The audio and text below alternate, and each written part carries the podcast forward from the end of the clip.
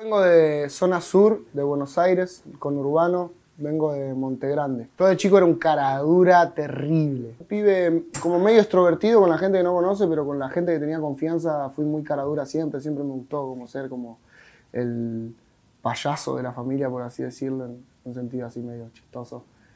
Tuve una, una niñez que, que fue dura por, un, por una parte, pero la empecé a vivir más, más un poquito de grande, a los 11, 12, empecé a ver como la realidad de mi vida, porque siempre fue como eh, una parte oscura de mi vida que yo nunca pude ver porque mi vieja me ocultaba esa parte, pero la empecé a ver de, de, más grande. Situaciones de ver a mi viejo ponerle drogado, borracho, ya que mi vieja en un momento ya como se le fue de las manos y no lo pudo ocultar o, o controlar esa situación. Eh, y, eso fue como que me sacó el, Es como que de repente mi viejo de ser Superman pasó a ser Clark Kent y, dejó de tener todos esos superpoderes por los cuales yo los admiraba. Fue chocante, fue chocante porque de repente me encontré con un montón de cosas que, que me bajaron así, plum, a la vida real.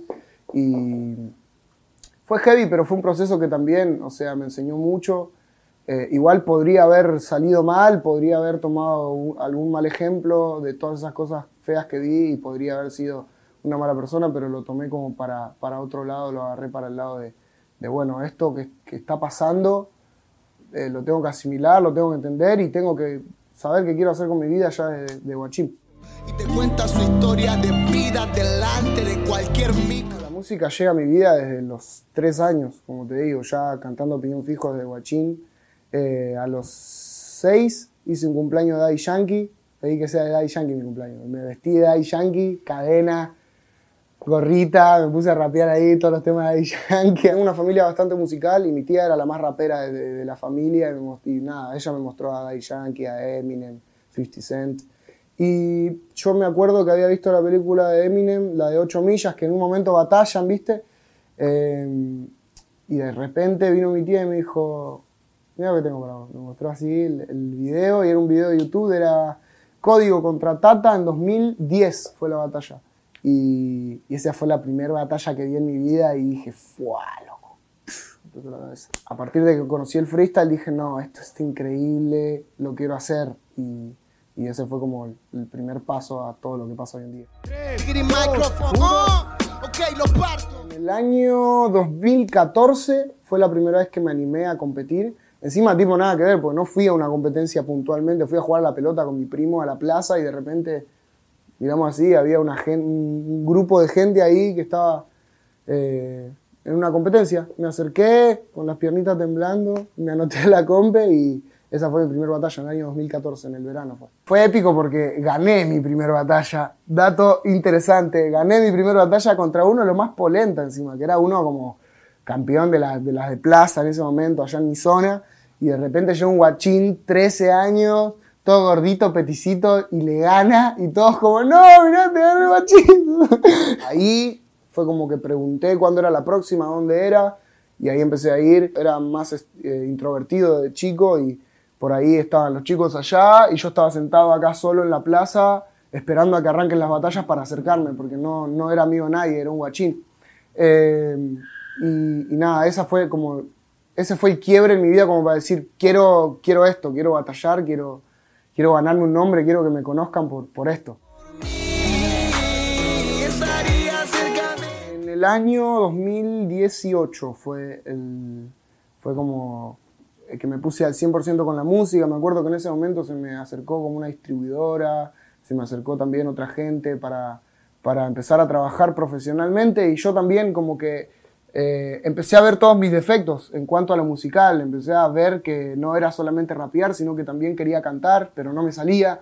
Entonces ahí fue como cuando empecé a, a, a preguntar a la gente que yo veía que cantaba bien, que, que empecé a pedir consejos para retroalimentarme de eso y evolucionar yo como artista. Siempre trabajé por esto para llegar a, acá, pero nunca me imaginaba que iba a llegar tan rápido, medio que me, me tomó de sorpresa como un cachetazo y, y, de repente empecé a ver otras cosas, empecé a ver papeles, empecé a, ir a reuniones, eh, empecé a hacer otras cosas y me di cuenta que no es solamente música. Yo pensaba que era solamente música y yo quiero estar en el estudio y hacer música y grabarme un tema y de repente es, ahora está todo seccionado, calendario, acá tenés una entrevista, acá una reunión, acá esto, acá, y recién el fin de puedes ir al estudio. Es así como que cambió, pero bueno, me estoy adaptando y, poniéndome los pantalones como tomando la responsabilidad y diciendo, bueno, loco, si estoy acá, ya está, o sea, no, no hay manera de que, la cae, ya está, tengo que hacer todo bien. Yo soy como muy fanático en realidad de, muchas cosas, admiro mucha gente, no tengo como ese ego de decir, bueno, ahora yo estoy acá, así que. No, eh, simplemente si veo a alguien que está haciendo algo que me gusta, voy, lo felicito, loco, la rompes. Y, pero a veces es difícil llegar a esas personas porque están en un nivel también de, agenda imposible. Y de repente me empecé a cruzar con monstruos en el estudio, con bestias que, que nada, era, si miro cuatro meses para atrás, era imposible que yo esté haciendo música con, con artistas de, ese calibre. Y, nada, de repente me empecé a cruzar con ellos, a, a, ranchar, también a ver la movida de que en el estudio donde yo estoy pasan monstruos que, a ver, no solamente hacen música, sino que tienen su equipo de trabajo, tienen su productor, tienen su manager, tienen todo y eso también me hace caer a la realidad de decir, listo, si ellos lo están haciendo así, también tengo que seguirlo así al pie de la letra y, y hacerlo todo lo más profesional posible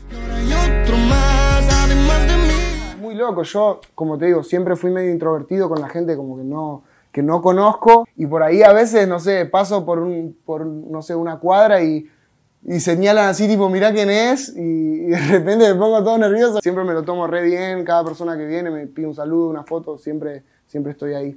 Porque gracias a ellos estamos acá. Lo que más costó fue no sé, en el momento que tuve que dejar la escuela, que me tuve que tatuar la cara para convencerme a mí mismo de que es la única salida que voy a tener en mi vida la música y que es lo único que quiero hacer. Y lo más lindo, eh, ver a mi vieja contenta. O sea, ver a mi vieja que, está orgullosa de mí, que estar ayudándola a levantar la casa. Eh, también de que ella pasó por muchas situaciones muy jodidas y gracias a mi música también pudo superar esas situaciones, como que ya no le duele, ¿entendés? Pensar en eso o, esas cosas. Por ejemplo, con Sola, cuando lo escuchaba al, principio, cuando la primera vez que se lo mostré, se puso a llorar desconsoladamente.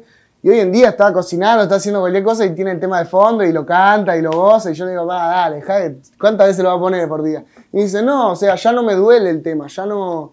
Me hace bien escucharlo, ¿entendés? Me dijo como que transformé algo tan malo en algo tan bueno y eso es lo más lindo que, que me dio la música, por lejos.